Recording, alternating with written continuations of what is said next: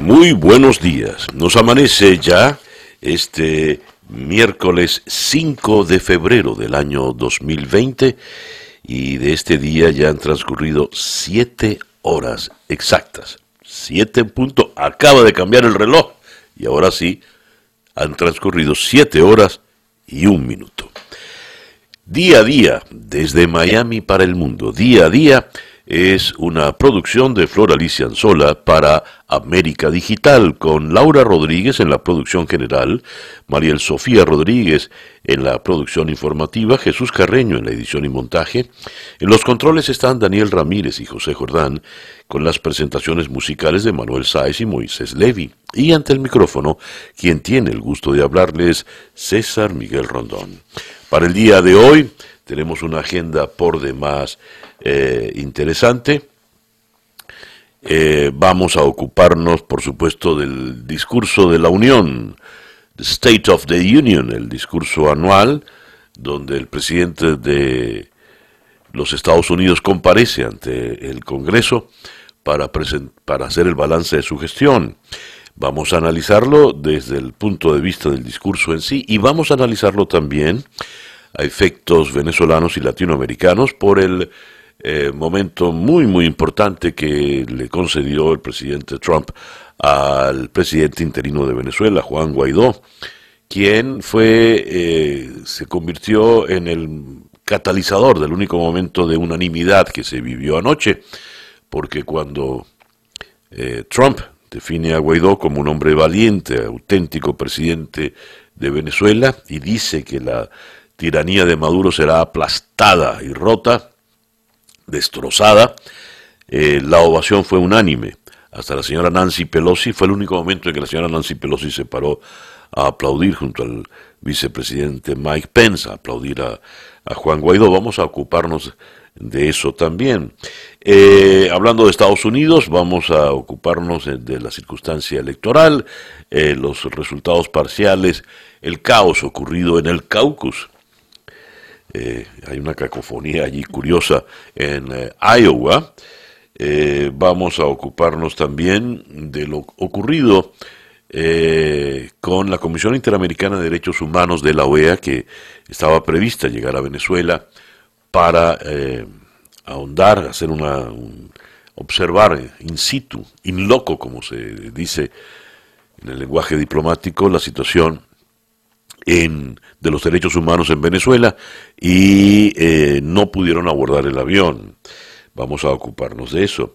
Vamos a Colombia también para ocuparnos entre la, de la tensión entre Timochenko y Duque. Timochenko cuestiona la disposición de paz de Duque y este le responde que cumple el acuerdo bajo su propia visión. Y también vamos a ir a la Argentina para a tocar, a abordar el tema del eventual default. ¿Puede Argentina escapar al default de su deuda?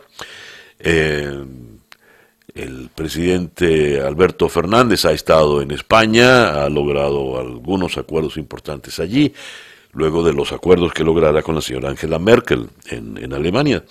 De manera que tenemos una agenda bastante completa. Y vamos a conversar también con Tamara Tarasiuk de Human Rights Watch a propósito de la denuncia que ha hecho esta institución, esta ONG, sobre los grupos ilegales que controlan las minas, las minas de oro en el estado Bolívar en Venezuela que han asesinado a sus víctimas. Para ejercer control y lo grave, lo que agrava aún más esta situación ya de suyo gravísima, es la complicidad del Estado según ha denunciado Human Rights Watch. Esto además, por supuesto, de la información más completa de lo que acontece en Venezuela, en toda América Latina, en los Estados Unidos, en Europa, en Asia, en el Medio Oriente, en todo el mundo. Esto es día a día y son ya las 7 y 5 minutos de la mañana. Calendario lunar. Tenemos todavía ahí arriba la luna creciente en Géminis, pero a partir de las 2 y 3 minutos de la tarde esa luna entrará creciente en cáncer. La luna de cáncer es la luna de los sentimientos. La gente, hasta los que no son sentimentales, se ponen hipersensibles, según esta luna. Aquí leo eh, se sugiere precaución porque las personas estarán emocionalmente más vulnerables y muy susceptibles. Los sentimientos pueden ser heridos con facilidad. Es una excelente luna para la relación de pareja. Tan excelente es que es buena hasta para casarse. Es una excelente luna, por ejemplo, para todo lo que tiene que ver con los niños. Y es la luna de la fertilidad. Sume usted dos y dos y ya sabrá la cuenta. Si está en esa búsqueda, pues esta puede ser su momento. Es una buena luna también, nos dicen, para mudarse de casa o apartamento. Y tenemos entonces para el día de hoy un sol y dos lunas. Luna creciente en Géminis y a partir de las 2 y 3 minutos de la tarde creciente en Cáncer, Sol en Acuario, cuando nos amanece este miércoles 5 de febrero del año 2020. Usted sintoniza día a día desde Miami para el mundo. Estas son las noticias de Venezuela. Sin duda lo más relevante y noticioso, no solo del día de ayer, sino en mucho tiempo, fue eh, la presencia en el Congreso de los Estados Unidos de Juan Guaidó como invitado personal del presidente Donald Trump. El presidente Donald Trump le dedicó eh, unas palabras muy generosas, importantes. Con nosotros en la galería está el presidente legítimo de Venezuela, Juan Guaidó. Señor presidente, por favor llévese consigo este mensaje a su tierra. Todos los estadounidenses están unidos con el pueblo venezolano en su lucha justa por la libertad. Esto llevó a que fue el único momento de unanimidad en ese hemiciclo cuando se levantaron demócratas y republicanos, Mike Pence y la señora Nancy Pelosi, para ovacionar a Juan Guaidó, quien estaba en la, en la galería. La tiranía de Maduro será destruida, sentenció eh, tajantemente el presidente Donald Trump. La Comisión Interamericana de Derechos Humanos iba de la OEA iba a Venezuela para examinar, evaluar la situación y no pudo ni siquiera abordar el avión que les llevaría a Venezuela. El diario El Nacional en Caracas dedica a esto su gran titular en la mañana de hoy. El régimen negó el ingreso de la delegación de la comisión. La comisión no pudo abordar el avión. La misión se trasladará a Cúcuta para revisar los casos de las víctimas de violación de los derechos humanos. Las, las, trasladaremos a la frontera para que se entrevisten con la comisión, dijo la diputada de la Asamblea Nacional, Adriana Pichardo. Delsa Solórzano, también diputada, señaló, explicó que a los miembros de la comisión se les impidió abordar el avión en Panamá y desde el 2002 eh, la comisión ha intentado infructuosamente visitar el país. Con relación a esta prohibición, los integrantes de la comisión han afirmado el gobierno venezolano esconde algo. Quieren esconder algo. Es propio de los regímenes autoritarios no abrirse al escrutinio de organizaciones de derechos humanos, dijo el secretario ejecutivo de esta comisión, el brasileño Paulo Abreu, luego que eh, no pudieran abordar el avión. Dijo, Maduro tiene miedo al negarse a recibir a esta delegación. Eh, mientras, Naciones Unidas reconoce que no puede hacer mucho en la crisis venezolana. En unas declaraciones, eh, Antonio Guterres, el secretario general, ha admitido la poca influencia en Venezuela e insiste en la solución política. Estamos muy preocupados por el hecho de que la situación continúe sin una solución política.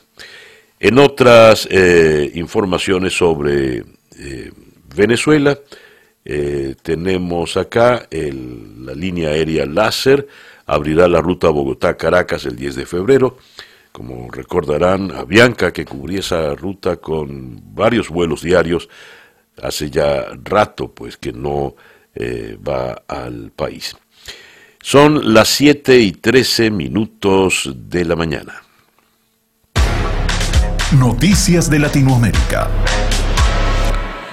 Arrancamos por Brasil, donde se condenó la decisión de impedir la entrada a la Comisión Interamericana de Derechos Humanos. Esa decisión incluye violaciones contra todos los derechos humanos en el contexto de la actual crisis política, económica, social y humanitaria provocada por Maduro, dijo la Cancillería del Brasil.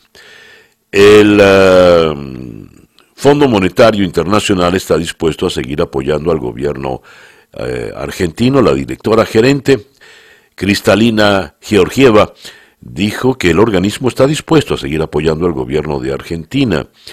Eh, esto lo dijo luego de reunirse en Roma con el ministro argentino de Economía, Martín Guzmán.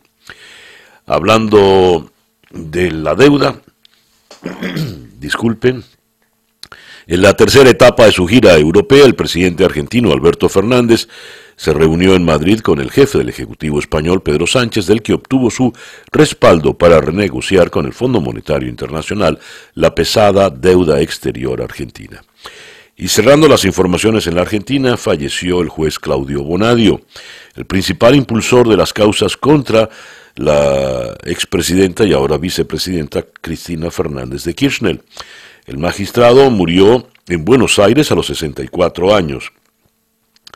Bonadio y Cristina Fernández tenían una enemistad pública, habiendo protagonizado diversos cruces por causas judiciales contra la exmandataria. El diario La Nación en Buenos Aires se pregunta entonces, ¿qué pasa ahora con las causas más relevantes que llevaba adelante Claudio Bonadio? Investigó y elevó a juicio oral una denuncia contra Cristina Kirchner por administración infiel, al ordenar decisiones de política económica que causaron, según el magistrado, pérdidas al Banco Central por 77 mil millones de pesos. Cristina Kirchner fue procesada junto a otros exfuncionarios, entre ellos el actual gobernador de la provincia de Buenos Aires, Axel Kisilov, y aún está pendiente de realizarse el juicio oral y público. Su trabajo como juez instructor terminó y no hay fecha para el juicio eh, oral. Por otra parte, tenemos acá, con relación al coronavirus en la América Latina, Ecuador descarta que haya casos de coronavirus en el país. Y en Colombia, el Instituto Nacional de Salud ya no tendrá que enviar las pruebas biológicas a los Estados Unidos porque el Ministerio de Salud confirmó que el Instituto Nacional de Salud, INS, se convirtió en la primera entidad investigativa en América Latina en realizar el diagnóstico del mapa genético del eh, coronavirus. En Panamá, simpatizantes del expresidente Martinelli anuncian un nuevo partido político se llamará el Partido Martinelista. Esto de cara a las elecciones que se llevarán a cabo en el 2024. Son las 7 y 17 minutos de la mañana. El editorial con César Miguel Rondón.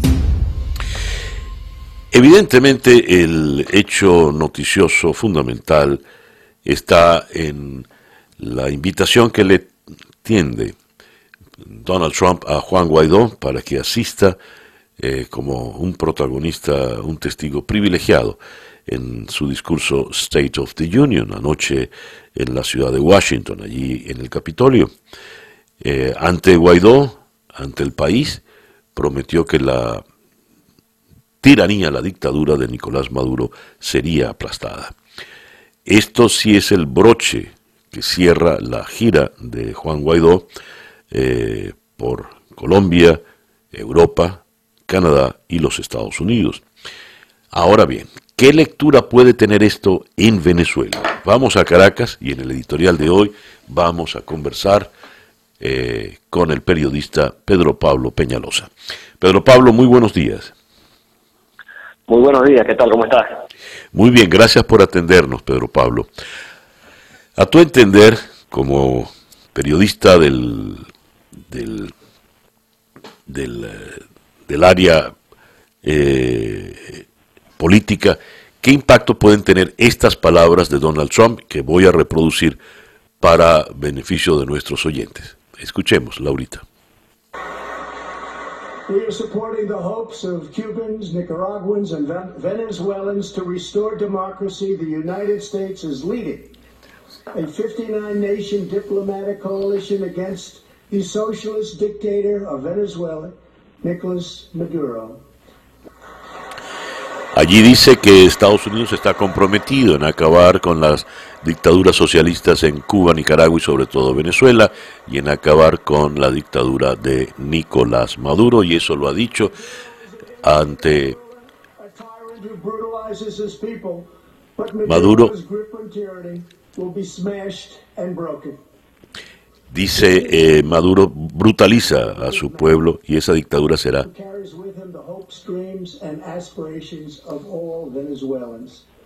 Joining us in the gallery is the true and legitimate president of Venezuela, Juan Guaidó. En la galería está el auténtico presidente de Venezuela, Juan Guaidó. Presidente, llévele a su país este mensaje. Todos estamos unidos con el pueblo de Venezuela en su lucha legítima por la libertad. Y allí vino la gran ovación para eh, Juan Guaidó. Vuelvo contigo entonces, eh, Pedro Pablo. ¿Qué impacto tiene esto? ¿Qué representa este espaldarazo para Juan Guaidó? ¿Qué impacto tiene esto en Venezuela, domésticamente hablando? Yo además destacaría, además de, las palabras de, Trump, el aplauso bipartidista, el aplauso de todo el Congreso, eh, respaldo a las palabras del presidente Estados Unidos, diría que además eh, en su discurso, que es el primer aplauso que ya a todos en el Congreso, dando así a ver que eh, la política hacia, hacia Venezuela no solamente es un tema de la administración Trump, sino que tiene el apoyo bipartidista en, un momento de tanta tensión y crispación en la política norteamericana.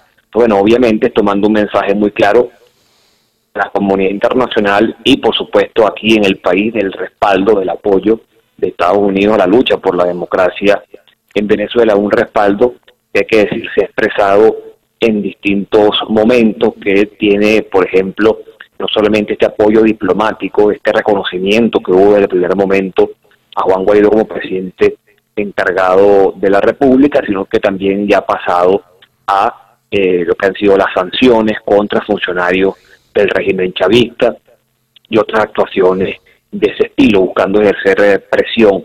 Y también yo diría algo que, es importante cuando se hace el análisis, que esa posición de Estados Unidos firme con eh, el cambio en Venezuela también ha mostrado eh, pues, una evolución, por decirlo de alguna manera. ¿Qué quiero decir con esto? Cuando uno en algún momento escuchaba el discurso del del gobierno de Estados Unidos, bueno, bien señalaban que era imposible una elección con, con Maduro, que había que salir de para luego eh, pensar en la posibilidad de, una salida electoral. En los últimos tiempos, y en ese momento, eh, acoto, en ese momento, eh, bueno, teníamos el discurso de John Bolton, muy duro, muy fuerte, contra este chavista, pero con el tiempo, eh, ese discurso sale Bolton de la administración Trump, pero también ese discurso se puede decir que ha ido de alguna manera cambiando y ya se insiste en la necesidad de elecciones libres y democráticas para la presidencia y también eh, para el Parlamento, es decir, no descartan que haya que convocar elecciones parlamentarias, pero obviamente insiste en el tema presidencial y también, por supuesto, en elecciones libres y transparentes, que es un reclamo por el que, viene haciendo no solamente la oposición, que quiero decir, no solamente viene expresándolo, sino que viene trabajando en ese sentido, haciendo un esfuerzo y que por supuesto ha chocado con la negativa del chavismo, que, que no quiere obviamente admitir una elección transparente y mucho menos para el cargo del presidente de la República. Después de esto... Repito, hay también ese cambio que se ha podido observar en ese discurso, entendiendo la situación, la complejidad del caso venezolano, pero aquí queda claro también para todos, los actores internacionales y también dentro del país, que hay un respaldo clarísimo de la administración Trump a la figura de Juan Guaidó como líder de este proceso, como líder de esta lucha por la democracia y como presidente encargado de la República. Esa, ese momento de ayer sin duda va, a ser histórico, tiene, es un hito en, la política de estos tiempos a efectos de Venezuela. Ahora, en la práctica, ¿en qué se va a traducir? Eh, Juan Guaidó va a regresar al país. ¿En qué circunstancias va a regresar? Decía eh, Diosdado Cabello que no le va a pasar nada porque Juan Guaidó es la nada. Bueno, esa nada ovacionada ayer por demócratas y republicanos en el Capitolio, eh, supone ahora algo de mucho peso, más todavía del que tenía antes, contra la dictadura venezolana. Ahora, la palabra de Cabello no, no se puede tomar muy en serio porque él mismo fue el que dijo que no les importaba la visita de la Comisión Interamericana de Derechos Humanos y ya vimos que la comisión ni siquiera pudo montarse en el avión. ¿Qué puede ocurrir con el regreso de Juan Guaidó al país, Pedro Pablo? Sí, bueno, y además recordar toda la persecución. Han, dicho que, que, la Asamblea Nacional eh, no existe, que está en desacato, que no hay que tomarla en cuenta. Y bueno, ya hemos visto cómo han intentado este asalto militar contra el Parlamento, cómo ha continuado la persecución contra los diputados allanando inmunidad, en algunos casos incluso, bueno, encarcelando diputados, caso Gilbert Caro, por supuesto, caso Requesén. Es decir, que ese es un discurso a la galería, pero en la práctica hemos visto cómo se ha desatado todo el poder del régimen chavista para tratar de anular el liderazgo de Guaidó y también, por supuesto, a la Asamblea Nacional, que ayer también se reivindica y se muestra, bueno, todo el, la importancia y relevancia que tiene esta lucha política. La gente de repente dice, bueno, es el Parlamento, casi que puede ser algo prescindible, ¿no? Ese reconocimiento a Guaidó viene por ser el presidente del Parlamento venezolano, o que obviamente esa es una institución fundamental en esto. ¿Qué es que puede venir en adelante? Yo creo que, que aquí hay que observar los pasos que, no solamente lo que anuncia Guaidó, sino hasta dónde puede estar este, eh, digamos, impulso de la comunidad internacional para ejercer mayor presión para buscar un cambio. Creo que además el, discurso ha sido claro. Eh, nadie ha hablado de, una intervención militar, se ha hablado de elecciones, de hacer todo un esfuerzo, de hacer todo, eh, digamos, desplegar todas las fuerzas en el campo diplomático para buscar que en Venezuela sean los venezolanos quienes puedan elegir eh, su destino en una elección que tenga garantías, que tenga condiciones. Eh, obviamente, aquí hay una etapa de definiciones una vez Guaidó eh, regrese al país, estamos ya en el mes de febrero, eh, tienes una serie de, elementos allí en el, en el tablero, por ejemplo, como hablábamos, la elección parlamentaria que se está, digamos, impulsando desde el chavismo, la oposición responde exigiendo elecciones presidenciales, pero bueno, tiene aquí una etapa de definición tú venías desarrollando una, una estrategia, una hoja de ruta, venía una etapa de balance, el mismo Guaidó, recordemos en esta gira, incluso pedía perdón porque no se habían alcanzado los objetivos tal como se habían trazado, es decir, una etapa de, evaluación, de, de, revisión de lo que está ocurriendo y viene una etapa, insisto, de definición. Esto no puede postergarse, creo yo, mucho más, no puede estar flotando en el éter eh, de manera indefinida y viene con un apoyo importante para ahora definir, digamos, esa hoja de ruta, entendiendo que es una hoja de ruta que obviamente tendrán que eh, asumir, con la que tendrán que comprometerse las fuerzas políticas dentro de Venezuela, pero que además tiene eh, ya un aval, un apoyo muy importante de la comunidad internacional. Así es, muy interesante. Gracias Pedro Pablo por atendernos y compartir estas ideas con nosotros en la mañana de hoy. No, muchas gracias a usted, un abrazo. Era el periodista Pedro Pablo Peñalosa. Eh, esa es pues la, la situación que tenemos, la manera, vaya manera de cerrar el, la gira esta internacional sorpresiva que inició, nadie se lo imaginaba y apareció de repente Juan Guaidó en Colombia, se reunió con Boris Johnson en el Reino Unido, se reunió con Joseph Borrell, estuvo en Davos, se reunió allí con Angela Merkel, se reunió con Emmanuel Macron, fue recibido en el Elíseo, tuvo la apoteosis de aquella multitud en la Puerta del Sol en Madrid, después Justin Trudeau le recibe en Ottawa, en el Canadá, y tiene la reunión con los venezolanos en Miami y cierra eh, como ovacionado en el Congreso de los Estados Unidos, empezando por el propio presidente Donald Trump. Ya veremos pues qué ocurre. Las noticias de hoy en Estados Unidos. Bien, ocupémonos ahora del discurso State of the Union de el señor eh, Donald Trump. Una fotografía nos dice de manera elocuente lo que ocurrió. La, el sector republicano del Congreso se para a aplaudir a Donald Trump que, como si fuese de izquierda, alza su puño derecho. Todos aplauden. La señora Nancy Pelosi, la representante, la líder demócrata, permanece sentada. Como comentábamos previamente, el único momento en que todos se pusieron de pie para ovacionar unánimemente eh, fue cuando vino la mención a Juan Guaidó. El resto del discurso pues marcó la tensión bipartidista que marca la política en estos tiempos. Nuestra economía está mejor que nunca en la historia. Eso fue la característica fundamental del discurso de Donald Trump. En las diferentes reseñas, Donald Trump reivindicó ante el Congreso sus logros económicos, el control de la inmigración y la lucha contra el terrorismo. Hace tres años lanzamos el gran regreso estadounidense. Esta noche estoy frente a ustedes para compartir los increíbles resultados. Nuestro país está creciendo y es altamente respetado en el mundo. Los enemigos están en fuga, el futuro está brillando, los años de declive económico están acabando. En solo tres cortos años hemos destruido la mentalidad del declive estadounidense y hemos rechazado la reducción del destino de Estados Unidos. Estamos avanzando a un ritmo inimaginable hace poco tiempo y nunca volveremos atrás. Nuestra economía está en su mejor momento, el ejército está más fuerte, nuestras fronteras seguros, seguras, nuestro orgullo restaurado. Por eso les digo, el estado de nuestra unión es más fuerte que nunca. Ese fue el tono de su discurso en el día de ayer. Un discurso que tiene evidentemente un tono electoral, un tono de campaña electoral. Las críticas no faltan. Por ejemplo, esta reseña periodística dice, Trump destaca la creación de empleo en un discurso lleno de optimismo, pero con datos engañosos. Y no hizo mención ninguna al impeachment que hoy, precisamente, será ya eh, votado en ese mismo escenario.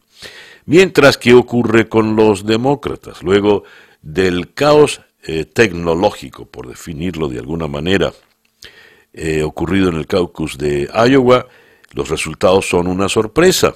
Los resultados parciales contados manualmente le dan una victoria con el 27% a Botiek, Pete, Pete eh, impensable pues que el candidato que eh, hace bandera su condición homosexual, su un carácter absolutamente liberal haya ganado en un estado tan conservador como Iowa. Pero para incrementar la sorpresa, detrás de él, eh, con el 25%, Bernie Sanders. Y luego la señora eh, Elizabeth Warren. Joe Biden, que para muchos sería el favorito en un estado como este, quedó en el cuarto lugar con el 16%. Evidentemente, entre ocho candidatos, porque incluyeron aquí a Bloomberg, la, la votación se, se parte y por eso los porcentajes son bastante bajos. Pero esta, este mismo hecho habla de la crisis en el Partido Demócrata, el hecho de que haya tantos candidatos, pues le resta fuerza y unión en el mensaje. Eh, veremos pues que continúa, pero ninguno de ellos, ni Buttigieg, ni Sanders, ni Warren, ni Biden, por citar los triunfadores, es un decir, en Iowa pareciera hacerle sombra en una elección presidencial al eufórico y exultante eh, Donald Trump. El reloj indica en este momento las 7 con 49 minutos de 7 y 39, perdón, perdón, no se vayan a preocupar, 7 y 39 minutos de la mañana. Esta es la hora del este en los Estados Unidos. La información del mundo día a día. Comencemos por España. Según reseña El País, el gobierno enfría las expectativas sobre la mesa de diálogo con Cataluña. La ministra Montero considera que los contactos con la Generalitat o Generalitat no darán frutos a corto plazo, aunque los compara con el espíritu de la redacción de la Constitución. El gobierno central ha reconocido que la mesa de diálogo con la Generalitat para abordar el llamado conflicto catalán, cuyo primer paso será la reunión que mañana mantendrá Pedro Sánchez con Kim Torra, difícilmente dará frutos inmediatos ante lo complejo del asunto. La portavoz del Ejecutivo, María Jesús Montero, ha tratado de rebajar las posibles expectativas a corto plazo ante este foro de negociación con el Gobierno, pactado entre el PSOE y Esquerra Republicana Catalana el pasado enero para dar luz verde a la investidura de Sánchez. No obstante, la señora Montero considera que lo importante es establecer raíles o rieles para explorar puntos de encuentro a medio y largo plazo que permitan salir del bloqueo a que ha llevado el desafío independentista.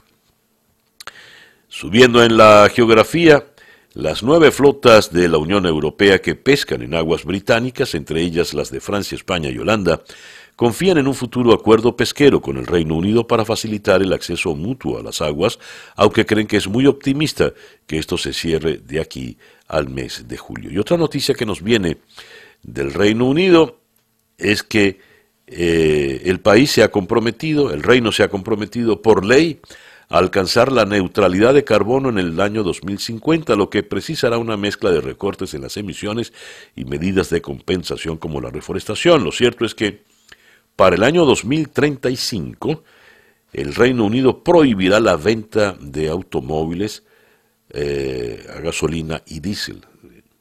Todos han de ser eléctricos.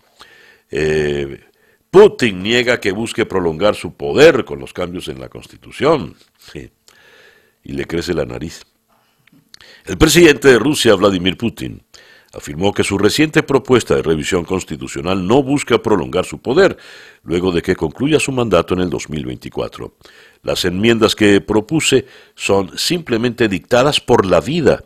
He adquirido la certeza al ejercer mis funciones de presidente y de jefe de gobierno que algunas cosas no funcionan como deberían, dijo Vladimir Putin. Yendo al Medio Oriente, unas 520 mil personas fueron desplazadas en los últimos dos meses en el noroeste de Siria, una de las mayores oleadas de éxodo en este país, en guerra causada eh, de este país en guerra, causada por una ofensiva del régimen y su aliado ruso contra yihadistas y rebeldes. Israel, por otra parte, ataca objetivos de Hamas en la franja de Gaza. Aviones israelíes atacaron objetivos de Hamas en la franja de Gaza en el día de hoy en represalia a disparos y lanzamiento de globos incendiarios contra el territorio israelí, según anunció el ejército. El diario El País de Madrid, en su gran titular de esta mañana, se lo dedica al tema del coronavirus. China impone la censura ante la crisis del coronavirus. El Buró Político ordena fortalecer el control de los medios e Internet y despliega la propaganda oficial.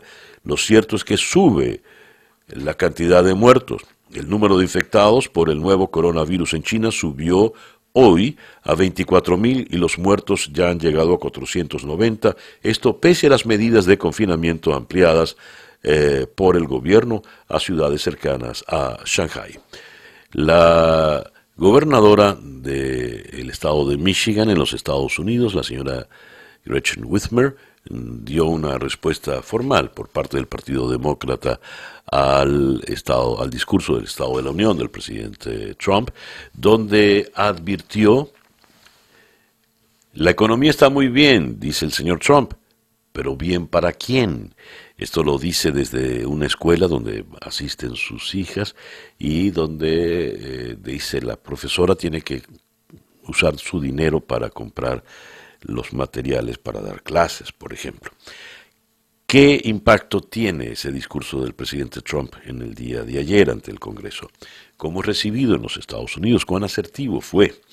Abordemos el tema con Alejandro Rincón, corresponsal en la ciudad de Nueva York de NTN 24. Muy buenos días, Alejandro.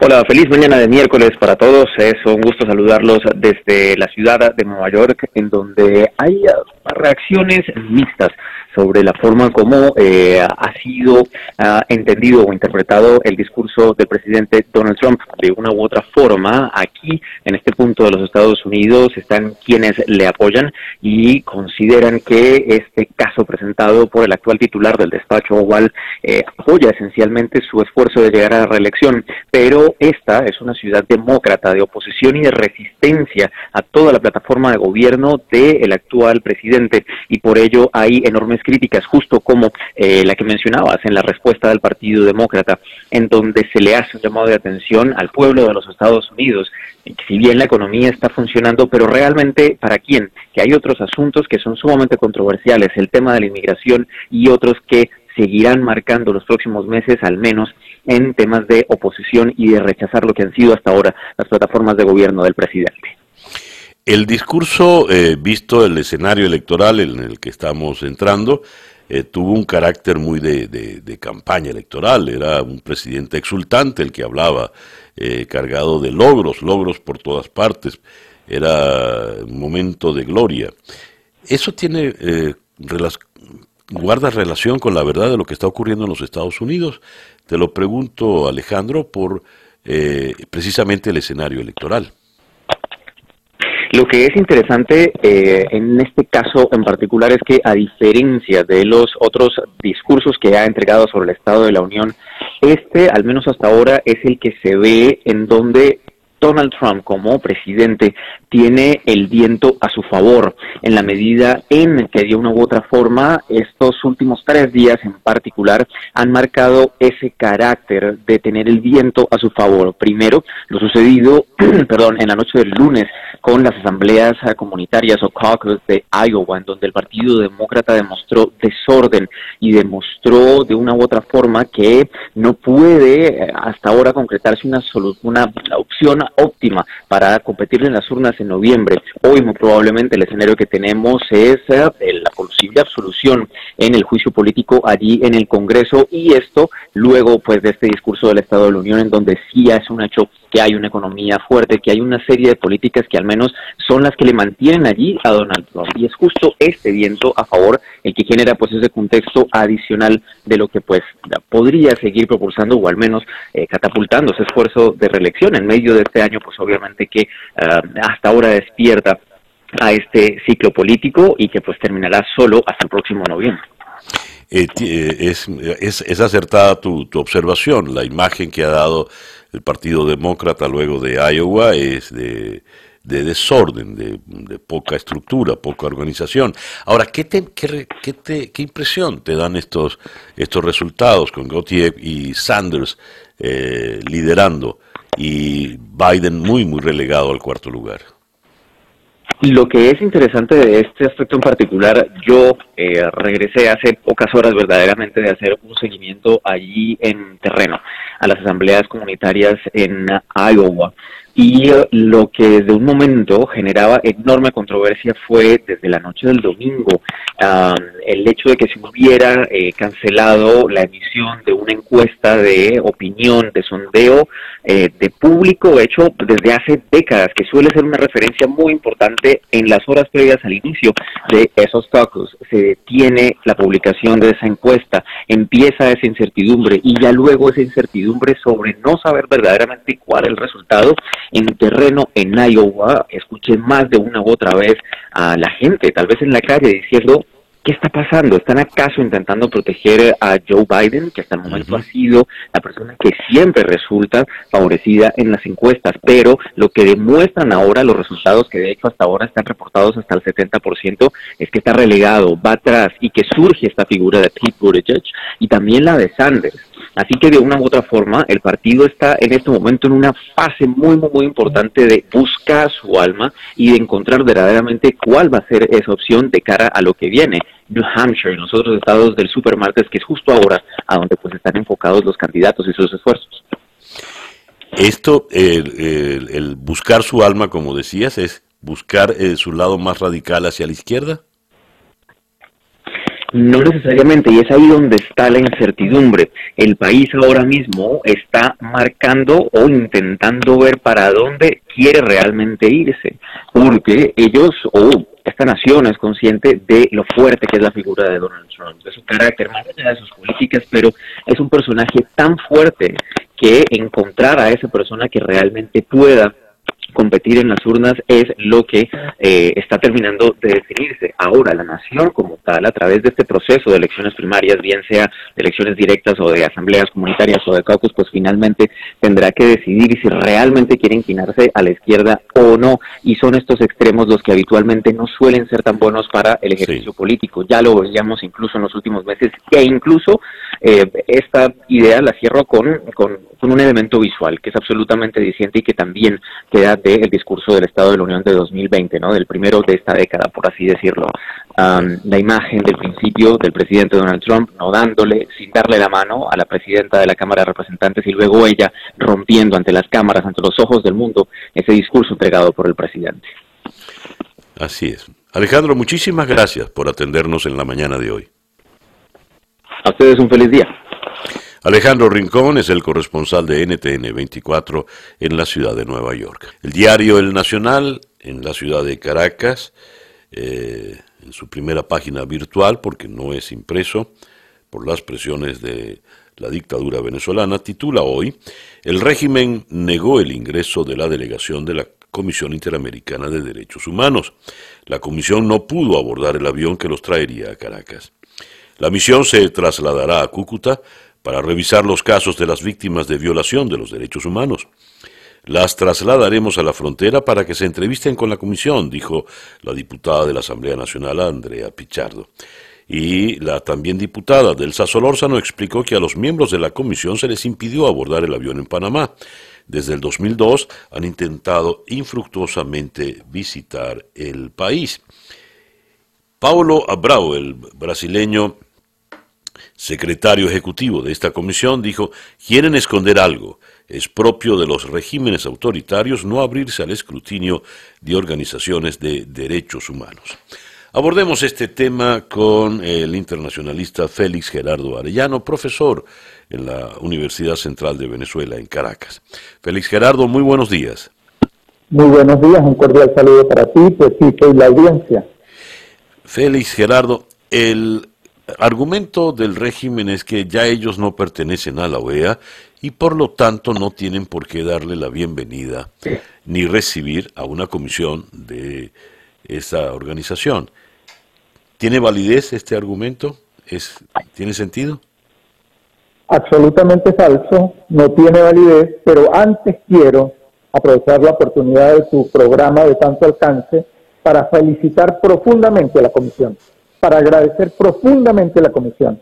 Hay un comentario que ha circulado por allí que dice que son unos ilusos, que, no que tenían que saber que no los iban a dejar entrar. Perfecto, hay que hacer todo el esfuerzo. Atender en la frontera me parece que es una decisión histórica, trascendente. Es una comisión que está haciendo un enorme esfuerzo para cumplir con su tarea, porque como muy bien informaron ustedes, desde el 2012 le tienen impedido el acceso a Venezuela y eso está en la normativa. Ahora vamos al argumento. En efecto, el gobierno de Nicolás Maduro, ah, desde que asumió el, proceso bolivariano en Venezuela, ha tenido una actitud contra las organizaciones internacionales de derechos humanos, porque sabe que ellas tienen un proceso de control, de vigilancia, de seguimiento y tienen recursos, instrumentos que pueden ser lentos, que pueden ser débiles, pero que pesan ante la comunidad internacional. Por eso se retiraron primero del Acuerdo de San José, que crea el Tribunal de Derechos Humanos del Sistema Interamericano. Luego no podían desligarse de la comisión porque la comisión es parte del sistema, forma parte de la carta de la OEA, habría que retirarse de la OEA para poderse desligar y eso ya lo hicieron y se cumplieron los dos años. Pero ellos han olvidado que todos los casos que fueron afectados, que están en tramitación hasta el mismo día del retiro, después de los dos años, de la transición para el retiro, todos los casos que han entrado, que están en curso, siguen vigentes y la comisión tiene que trabajarlo, tiene que abordarlo. Como todo lo que hace la comisión es transparente, yo le diría a los oyentes que entren en la página web de la comisión.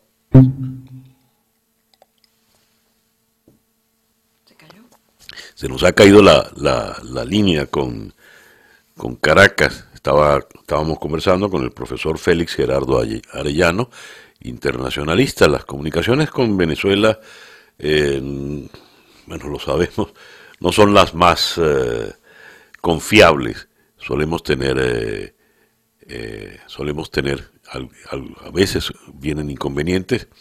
Ya nuestra productora Laura Rodríguez está tratando de hacer de nuevo el contacto con el profesor Arellano. ¿Ya, ya lo tenemos, Laura?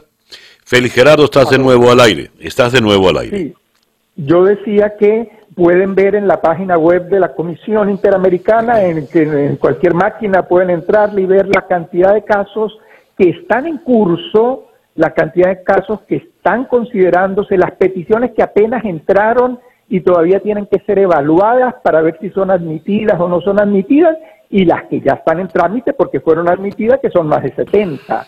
De tal manera que ese trabajo tiene que realizarlo, no, podrían entrar nuevos casos el día después de que se dio la formalidad del retiro, pero el día antes al retiro, todos esos casos están en manos de la comisión, pudieran ser incluso enviados al tribunal y eso debe desarrollarlo la comisión, así que yo los felicito a la comisión, admiro el ejemplo que están dando. Félix, eh, dice el secretario ejecutivo de la comisión, Paulo Abrao, el brasileño, quieren esconder algo, es propio de los regímenes autoritarios no abrirse al escrutinio de organizaciones de derechos humanos. ¿Qué, según esto, qué quisiera o qué, pretende esconder el régimen de Maduro? Bueno, allí debo reconocer que el informe de la señora Bachelet ha desnudado mucho. Este es un informe brillante, contundente, que incluye la diversidad de derechos humanos, porque derechos humanos no son solo los civiles y políticos, están los económicos, los sindicales, los sociales, y está creciendo una tendencia a incluir también los ecológicos. Y si eso se hiciera hoy, también Venezuela entraría en la violación de derechos ecológicos por el arco minero, por toda la destrucción de la ecología nacional. De tal manera que el informe de la señora Bachelet desnudó mucho al proceso bolivariano, a su violación sistemática.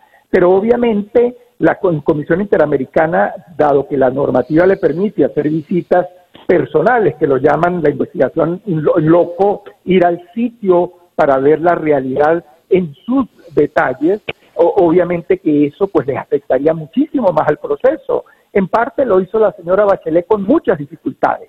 Por eso le han complicado a la Comisión de Derechos Humanos de las Naciones Unidas, al Consejo, tener una presencia más activa en Venezuela, porque eso sería ir a los hospitales, ir a los colegios, ir a las cárceles, y eso, por supuesto, hace una radiografía muy grave de la situación que se vive en el país. Feliz Gerardo, muchísimas gracias por eh, atendernos en la mañana de hoy. Siempre a la orden. Un saludo. Félix Gerardo Arellano, internacionalista, profesor de la Universidad Central de Venezuela en la ciudad de Caracas. Hablando de las violaciones a los derechos humanos, la última tortura de la que hemos tenido conocimiento da idea de la crueldad, de la insania de esta gente. Ah, agarran las mascotas, los perros de los presos políticos. Hubo el caso de, puntual de un Golden Retriever. Eh, mutilaron al, al perro, al animal, lo descuartizaron, luego, eh, por supuesto, terminaron de, asesinarlo, de matarlo, y el video con todos los detalles se lo mostraron una y otra y otra vez al dueño, al preso político. Esa es la gente que está gobernando en Venezuela en estos momentos. El reloj indica acá en día a día que son las 8 y 12 minutos de la mañana. Día a día con César Miguel Rondón. Y de la ciudad de Caracas vamos ahora a la ciudad de Bogotá. Eh, leo tensión entre Timochenko y Duque. Timochenko cuestiona la disposición de paz de Duque y este le responde que él cumple el acuerdo de paz bajo su propia visión. ¿Qué significa esto? En la línea telefónica está el profesor de la Facultad de Derecho y Ciencias Políticas de la Universidad de La Sabana, Juan Nicolás Garzón. Señor Garzón, muy buenos días. Buenos días, César. Muchas gracias por la invitación. Gracias por atendernos. A ver, ¿qué significa este cruce de palabras entre Timochenko y el presidente Duque? Bueno, este cruce de palabras, como usted lo llama no es más que una manifestación de lo que viene pasando en el país en torno al proceso de paz. Y es la discusión sobre qué tanto el gobierno de Duque que recibe un acuerdo de paz firmado está comprometido con el proceso de implementación. En este país, donde estoy yo precisamente en Colombia, pues se viene discutiendo desde hace un buen tiempo si el gobierno Duque eh, está verdaderamente comprometido con la implementación del proceso. Eh, el gobierno pues ha venido de alguna manera a través de sus funcionarios mostrando un poquito ciertas señales como, como contradictorias alrededor del tema. Tenemos una ministra eh, de Interior, una ministra de la Política que, digamos, está saliendo de su cargo, pero que recientemente habló de un acuerdo semifallido. Mientras que otros funcionarios más comprometidos, más, digamos, que están más directamente encargados con el proceso, el proceso y la implementación, han hablado mucho de la, del éxito del proceso. Entonces, dentro del mismo gobierno, pues hay como voces disonantes, contradictorias alrededor del éxito de la implementación. Mientras que por el lado de la FARC, que es el otro firmante, pues lo que hay es un reclamo alrededor de fallas en el proceso de implementación que particularmente les preocupa o les resulta preocupante el asesinato y la, digamos, la muerte de algunos miembros del partido FARC, el ahora partido FARC, antes movimiento pues alzado en armas, que han venido, digamos, eh, siendo asesinados en los territorios por parte de organizaciones que no, digamos, no se tiene muy clara su origen o sus intenciones o sus eh, necesariamente sus móviles.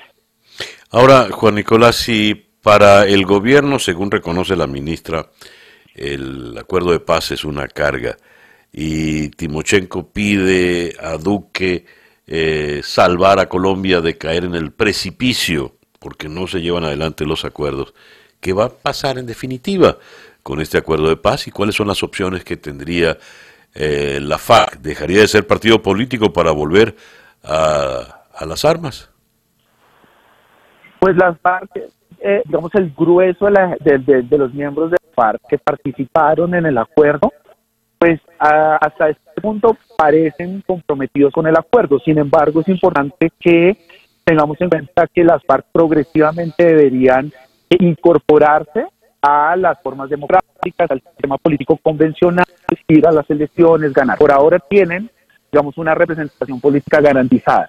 Sin embargo, esa garantía pues no existe de manera indefinida. Entonces, las FARC tienen el deber de buscar de alguna manera dentro del sistema político democrático pues un espacio para que efectivamente logren mantener esa representación.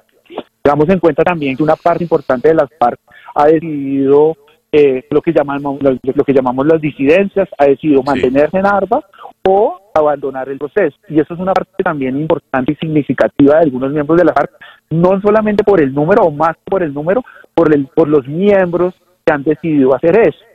Entonces, eso también, digamos, es un punto importante y que pone en riesgo la implementación y el éxito definitivo del, digamos, del proceso. Eso por el lado de la. Y por el lado del gobierno, pues el gobierno necesita urgentemente, eh, una, digamos, mostrar su compromiso con el proceso. Seguramente el gobierno en muchas cosas ha logrado, eh, digamos, ser exitoso en el proceso de implementación, pero ha fallado también al mandar, como le hace un momento, pues esos mensajes un poquito contradictorios, mientras eh, la ministra de, de proceso semifallido, los otros funcionarios del gobierno más comprometidos o más cercanos al proceso dicen el proceso se está implementando de manera exitosa y es muy importante tener al gobierno alineado en una sola dirección.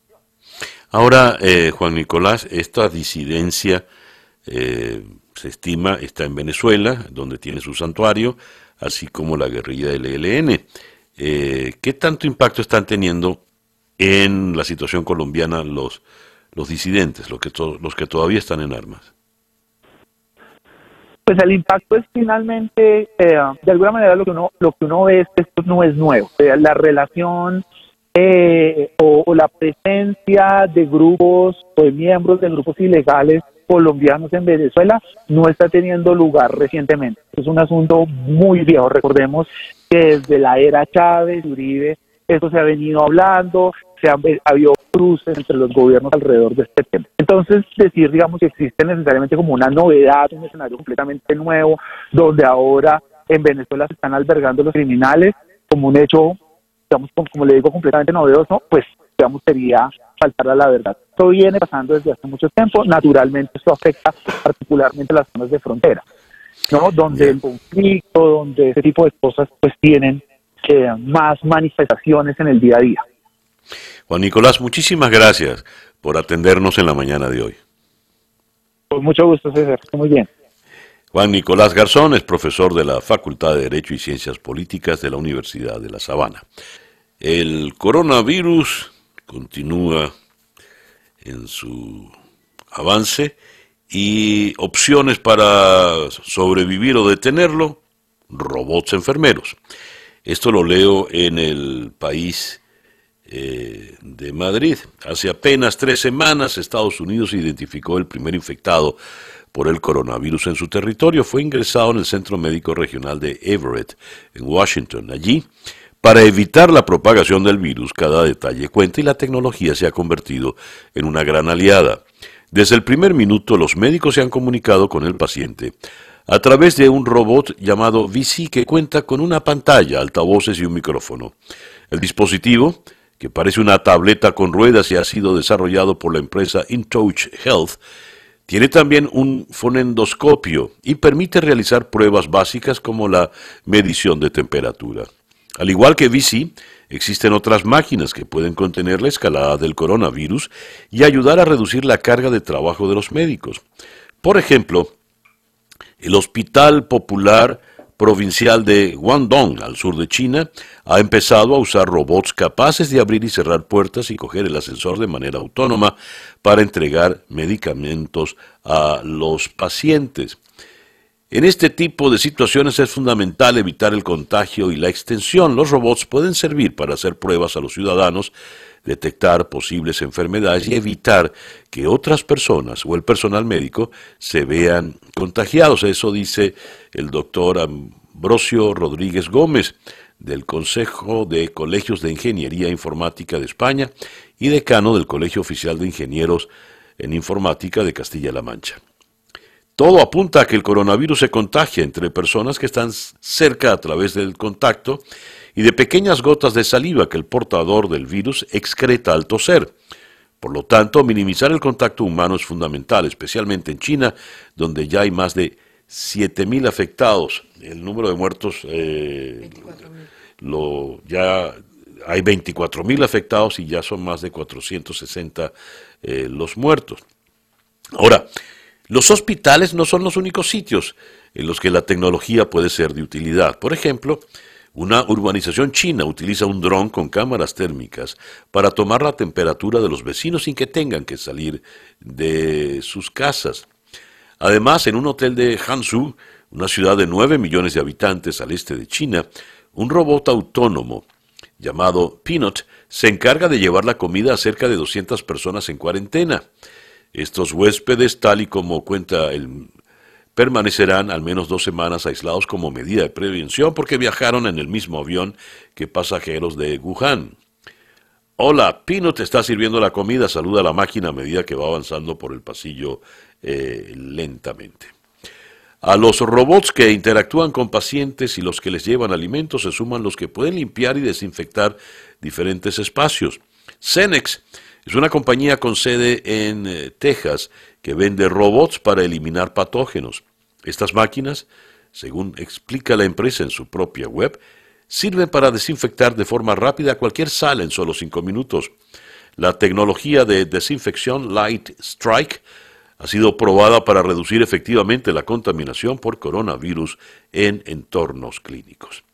De manera pues que los robots vienen a darle una, una mano, si es posible que un robot la dé, en medio de esta situación del coronavirus. En la ciudad de Buenos Aires, el diario El Clarín titula hoy en grande en su primera página, Kisilov no pudo acordar, dio marcha atrás y les pagó la deuda a los bonistas. El gobernador bonaerense evitó así el default a último momento. Pese a sus duras advertencias previas, sobre la situación de quebranto de la provincia, el gobernador terminó pagando el total del vencimiento de 250 millones de dólares. Fue porque un fondo acreedor de la deuda bonaerense hizo caer la oferta que pretendía postergar el pago. La estrategia de Kisilov complica a Martín Guzmán en la negociación de la deuda de la nación. El ministro de Economía ayer obtuvo una baja adhesión para un bono en pesos. Y esto cuando Guzmán se reúne con la directora del Fondo Monetario Internacional, quien le, le garantizó que el Fondo Monetario Internacional eh, seguiría apoyando, esa fue su expresión al gobierno argentino. A todas estas, luego de su visita a Berlín, Alberto Fernández se ha reunido en Madrid con el presidente eh, del gobierno, Pedro Sánchez, y este le ha prometido apoyo para renegociar la deuda. ¿Cuál es la verdadera situación que está pasando con la deuda y cuál puede ser el éxito de estas gestiones para evitar el default? Vamos hasta la ciudad de Córdoba, donde está Nicolás Bertoni, analista político de la consultora Subán Córdoba y Asociados. Córdoba, Argentina. ¿eh? Nicolás, muy buenos días. Hola, buenos días César, muchas gracias por la comunicación. Gracias a ti por atendernos. A ver, ¿cuáles son las posibilidades de éxito que pueda tener realmente en la práctica tanto el presidente Fernández como eh, Martín Guzmán allá en Europa, habida cuenta de lo que ocurrió con eh, el gobernador de la provincia de Buenos Aires, Kisilov.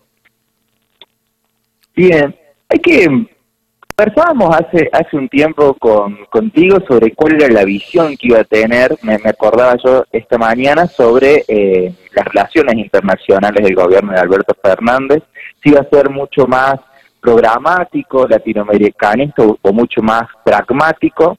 Y yo decía que una de esas iba a ser mucho más pragmático en cómo iba a generar las relaciones para lograr solucionar algunos problemas económicos. Y creo que estos viajes están en esa dirección, reunirse con Merkel. Hoy también es, eh, es titular aquí la reunión con Macron en Francia, donde Macron también ha, ha, ha, delineado algún apoyo en la negociación con el FMI entonces, creo que hay una, un movimiento en las relaciones exteriores tratando de, em, de buscar algunos apoyos em, que, en principio no, parecían que no iban a ser de, las características del gobierno del gobierno que entraba, que decían que estaba mucho más alineado hacia eh, hacia Latinoamérica. Entonces creo que eso es un primer paso que se está haciendo mucho más mucho más pragmático en las relaciones exteriores el otro gran paso, y, creo que en esto puede ser, eh, puede jugar mejor que lo que le sucedió a Axel Kicillof en la provincia de Buenos Aires, es que el Congreso va a dictaminar una ley donde va a apoyar las renegociaciones con la deuda, donde todo el arco opositor está apoyando eh, las negociaciones que llevará Guzmán adelante, el ministro de, Economía. Entonces creo que hay un acto de responsabilidad hacia un problema de la deuda externa que es no solo de este gobierno, no solo del anterior, sino también que venimos arrastrándolo de décadas, ¿no? Pero sí es cierto que el último gobierno de Mauricio Macri ha pasado, el, ha aumentado el endeudamiento de, si lo vemos en relación al PBI, del la deuda en el 2015 tenía una relación del 51% del PBI eh, era, era, era deuda y hoy llega al 92% de nuestro PBI anual es el peso que tiene la deuda. Entonces, creo que están se ha tomado conciencia en toda la política y se está tratando en soluciones más conjuntas. Eh, lo cierto es que los mercados también van en otra línea que no siempre la política la política puede comandar. Claro. Quisiera pasar a otro punto, Nicolás, aprovechando el, contacto. Eh, fallece el, juez Claudio Bonadio y hay una pregunta que, flota en el ambiente. La leo en el diario La Nación de Buenos Aires. ¿Qué pasa ahora con las causas más relevantes que llevaba adelante Claudio Bonadio? Eh, ¿Qué va a pasar ahora con todo lo que está pendiente? No, bueno, sin duda que las causas pasarán a, otro juzgado. Eh, lo que siempre ha tenido un manto de sospecha sobre, sobre la justicia es cuál era la, si había o no eh, mérito suficiente para los accionarios que hacía que hacía el juez. Obviamente que del lado de Cristina, justamente a principio de esta semana había hecho un comunicado sobre la OFER, que era esto de la persecución y el armado de, las causas. Eh, va a haber, hay, obviamente la oposición sigue muy fuerte y va a tener también posibilidades de eh, tratar de, que no se caigan las causas. Lo cierto es que en, muchas faltarían pruebas contundentes para poder, eh, digamos, terminar sancionando eh, y, mm, tomando, digamos, la, las, las determinaciones jurídicas, ya sea la prisión o sea los embargos para los acusados. sin duda el juez bien o mal, se animó a trabajar sobre ciertas pruebas. Habrá que ver eh, ahora si, si el nuevo juez eh, que dictamina, ¿no? Porque si uno ve, las, esta sería la, segunda causa más importante que, que llegaban, tiene muchas Cristina, pero mediáticas tuvo la de, las declaraciones de mm, la causa Nisman, que eh, a, a principios del 2015, eh, esa causa o cuando cayó en el, en el, próximo fiscal y el, en el siguiente juez, se cayeron porque no había pruebas suficientes en, los expedientes que dejó el fiscal. Y hoy, eh, con la causa Cuadernos, donde estaría toda la, trama de corrupción, también ha habido mucho desmanejo porque primero se trabajó sobre fotocopias y luego aparecieron ya cuando estaba eh, consolidado el triunfo de... Eh, de, del kirchnerismo aparecieron los cuadernos originales con algunos cambios, entonces es como que la causa siempre han estado muy eh, muy manoseadas, ¿no? Entonces hay que ver como qué, se puede dictaminar en pruebas, en pruebas ciertas. Nicolás, muchísimo. Sí, sí. Sí, por favor, continúa. Sí, es verdad. solo, solo para continuar, digo que ya trabajo más en opinión pública, es para para, digamos, qué pasa acá dentro del país. Hoy el 60% de la gente está apoyando el gobierno de Alberto Fernández, tienen mejores expectativas económicas de lo que había el último, el último periodo del 2015. El principal problema es la inflación, el segundo es la corrupción, que van en, en, la línea de esta pregunta que me hacías vos. Eh, entonces, creo que lo mismo van a seguir pendientes de resolver para el gobierno cómo mostrar mayor transparencia y cómo resolver rápidamente los problemas económicos. Mm, ya, veremos. Eh, Nicolás, muchísimas gracias pues por atendernos en la mañana de hoy. No, un gusto. Que tenga buenos días. Gracias. Nicolás Bertone, analista político de la consultora Subán Córdoba y Asociados, desde la ciudad de Córdoba, en la Argentina. El reloj indica 8 y 42 minutos. Sintonizas día a día con César Miguel Rondón. Leo esto fechado en Nueva York.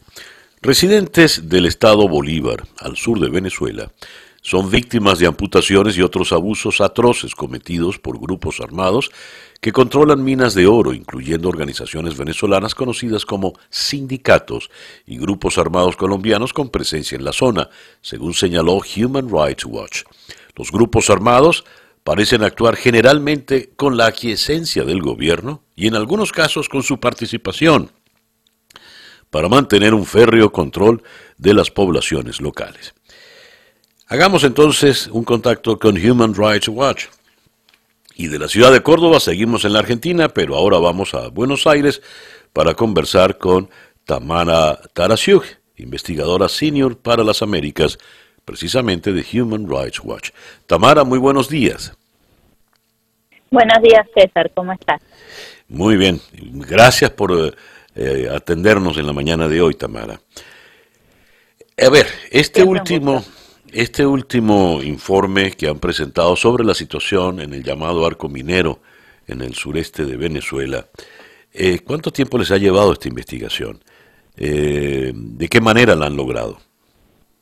Eh, este es un trabajo que, un tema que nos viene preocupando hace mucho tiempo. Esta investigación en particular la comenzamos en octubre del año pasado, así que son varios meses donde pudimos entrevistar a personas que trabajaron en las minas, personas que vivían en los pueblos mineros cerca de las minas, eh, de varias minas en Bolívar, así como eh, periodistas de la zona, gente que tenía testimonio directo qué es lo que ocurría, además de una investigación un poco más amplia sobre qué significa la minería ilegal para el medio ambiente, en temas de salud, porque como tú sabes, Bolívar es uno de los estados donde los índices de malaria eh, es de los más altos. Es que hemos hecho una investigación, además de las entrevistas, un poquito más amplia sobre qué, en qué contexto se encuadran estas entrevistas de abusos que describías antes. A ver, llama la atención, y quizás sea lo más grave en todo esto, la aquiescencia del gobierno, inclusive eh, dicen ustedes, no solo cuentan con esa aquiescencia, sino que en algunos casos, perdón, en algunos casos el gobierno participa directamente. ¿Cómo es esto, Tamara? Mira, eh, eso es grave y es consistente con las prácticas que venimos viendo en otros ámbitos. Eh, mira, yo cubro Venezuela hace más de 10 años para Human Rights Watch y los testimonios que escuché en este caso han sido de los más duros de escuchar, porque no se escucha todos los días que hay gente que les cortan las manos o que los asesinan por no cumplir con las reglas que imponen estos grupos ilegales que allí en Venezuela se les dice sindicatos. Eh, y lo que pasa con las autoridades es que los dejan operar. Entonces, con frecuencia pasa la Guardia Nacional Bolivariana a cobrar un soborno o una vacuna, como se dice en Venezuela. Eh, casos donde documentamos enfrentamientos entre fuerzas de seguridad y estos sindicatos, fuerzas de seguridad y a veces grupos armados colombianos, en particular el ELN, y estos sindicatos donde en, los tiroteos mueren decenas de inocentes, mujeres, niños, eh, mineros, que no tienen nada que ver con esta lucha de poder para controlar las minas de oro. ¿Cómo funciona el negocio del oro, este negocio ilegal y brutal? ¿Cómo, cómo, cómo, cómo se implementa, Tamara? Lo que está pasando es que hay mucha gente que no tiene otra alternativa para ganarse la vida o ganar algo eh, por su trabajo, que termina viajando de distintas partes del país hacia las minas de oro. Trabajan en condiciones infrahumanas, eh, sin ningún tipo de protección, inclusive niños trabajando en las minas junto con sus padres, eh, y lo hacen por una muy pequeña parte del oro que sacan. Entonces, en promedio, eh, los pranes, los que controlan las minas, se quedan con alrededor del 80% del oro que se produce y un 20% se queda la gente que trabaja duramente dentro de las minas el oro, eh, parte del oro sale de Venezuela a través del Banco Central, pero una gran parte del oro, que es muy difícil de cuantificar justamente porque es ilegal, pero una gran parte se sabe que se contrabandea fuera de las fronteras de Venezuela. Eh, y, ese, es una enorme preocupación. ¿Y ese oro eh, que sale vía Banco Central es también de este, tiene este origen ilegal vía sindicatos? Los sindicatos controlan la gran mayoría de las minas en el sur del país, en el arco minero del Orinoco. El arco minero del Orinoco es una iniciativa que había anunciado Chávez hace muchos años, que implementó Maduro a partir del 2016, eh, que es ilegal en su naturaleza porque a pesar de que la Constitución lo requiere, no cuenta con autorización de la Asamblea Nacional. Eh, entonces, en sí mismo, casi todo el oro que sale de ahí es ilegal por esta característica. Eh, y, lo que es importante saber es que este oro eh, sale de Venezuela un poquito por el Banco Central, un poco eh, por contrabando, una gran parte por contrabando, pero que empieza a entrar al mercado de oro. Entonces, una de las cosas que nosotros estamos intentando hacer con esta investigación es no solo exponer la gravedad de los abusos, sino iniciar una campaña eh, similar a aquella campaña que todos conocemos de los diamantes en África, para obligar a las empresas de oro y las, refinerías de oro y los compradores de oro que sean conscientes y que sepan de dónde viene el oro venezolano. Porque si viene de estas minas, está manchado con sangre y no debería ser parte de sus cadenas de suministro. Tamara, lo que leo es terrible. Eh, Escucha esto. Los grupos armados que en la práctica están a cargo de las minas y los pueblos que se han formado en los alrededores aplican sus normas con brutalidad. Todo el mundo sabe las reglas, dijo una residente. Si robas oro o lo mezclas con otro producto, el PRAN, líder del sindicato, te golpea o te mata. son como el gobierno ahí, si roban, los desaparecen. Como se detalla más adelante, cuatro eh, residentes señalaron haber visto a miembros de un sindicato amputarles las manos o dispararle a las manos a personas que supuestamente habían robado. Varios otros residentes dijeron conocer casos en que miembros de sindicatos habían desmembrado con motosierras, hachas o machetes a quienes transgredieron las reglas. Esto es una brutalidad espantosa, Tamara. Eh, ¿Quiénes son estos, estos sindicatos? ¿Qué, ¿Cómo pueden actuar con tanta impunidad? Eh, como te decía antes, eh, César, son de los testimonios más duros que yo escuché en el último tiempo eh, hablando con gente en Venezuela y mira que tengo en mi haber casos terribles.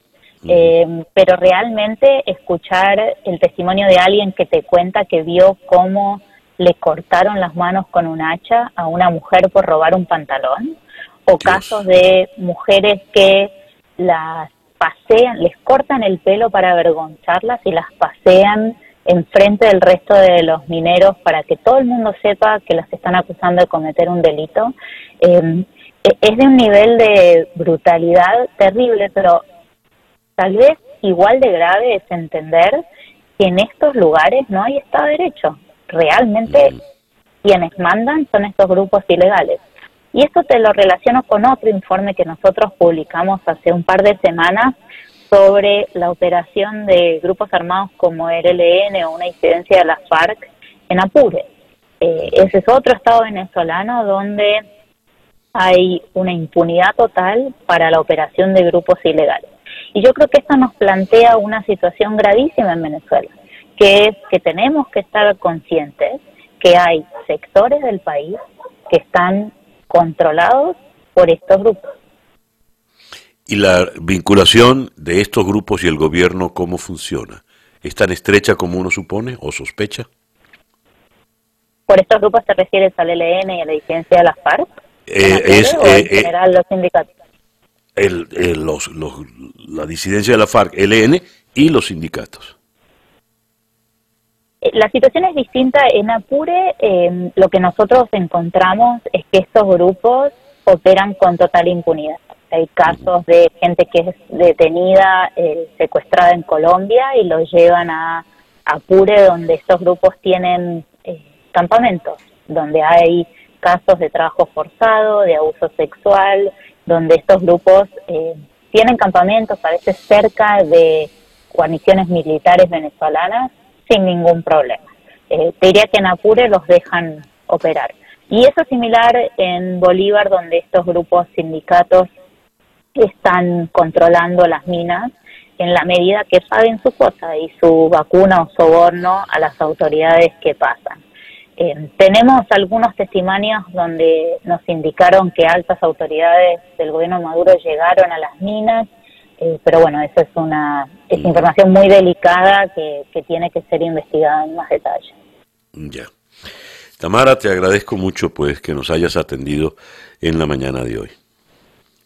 Muchísimas gracias siempre por la oportunidad de compartir nuestro trabajo.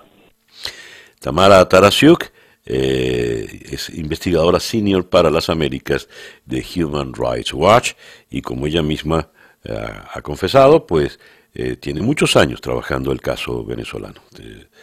terrible todo lo que nos ha narrado, sin duda alguna. Tamara Tarasiuk desde la ciudad de Buenos Aires, esto es día a día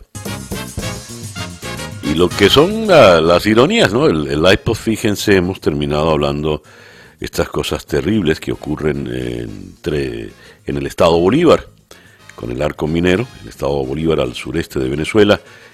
Y la música que está sonando al fondo es el Callao, el calipso del Callao, precisamente en el estado Bolívar, y es el paso de una tragedia a lo que era una alegría. Ese es un calipso carnavaleño en, la población del Callao, donde antes los carnavales eran muy vistosos.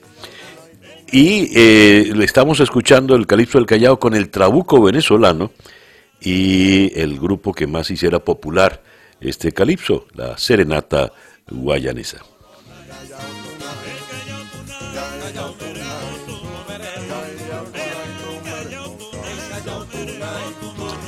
Callao Tonight, Tumeremo Tomorrow Night. Eh, el trabuco venezolano de nuestro entrañable amigo Alberto Naranjo, quien nos dejó eh, la semana pasada. Y bien, con el trabuco Serenata Guayanesa y el Calipso del Callao, llegamos ya pues al final de nuestro programa por el día de hoy. Esto es Día a Día, una producción de Flor Alicia para América Digital con Laura Rodríguez en la producción general, Mariel Sofía Rodríguez en la producción informativa, Jesús Carreño en la edición y montaje y Daniel Ramírez y José Jordán en los controles. Y ante el micrófono, quien tuvo el gusto de hablarles, César Miguel Rondón.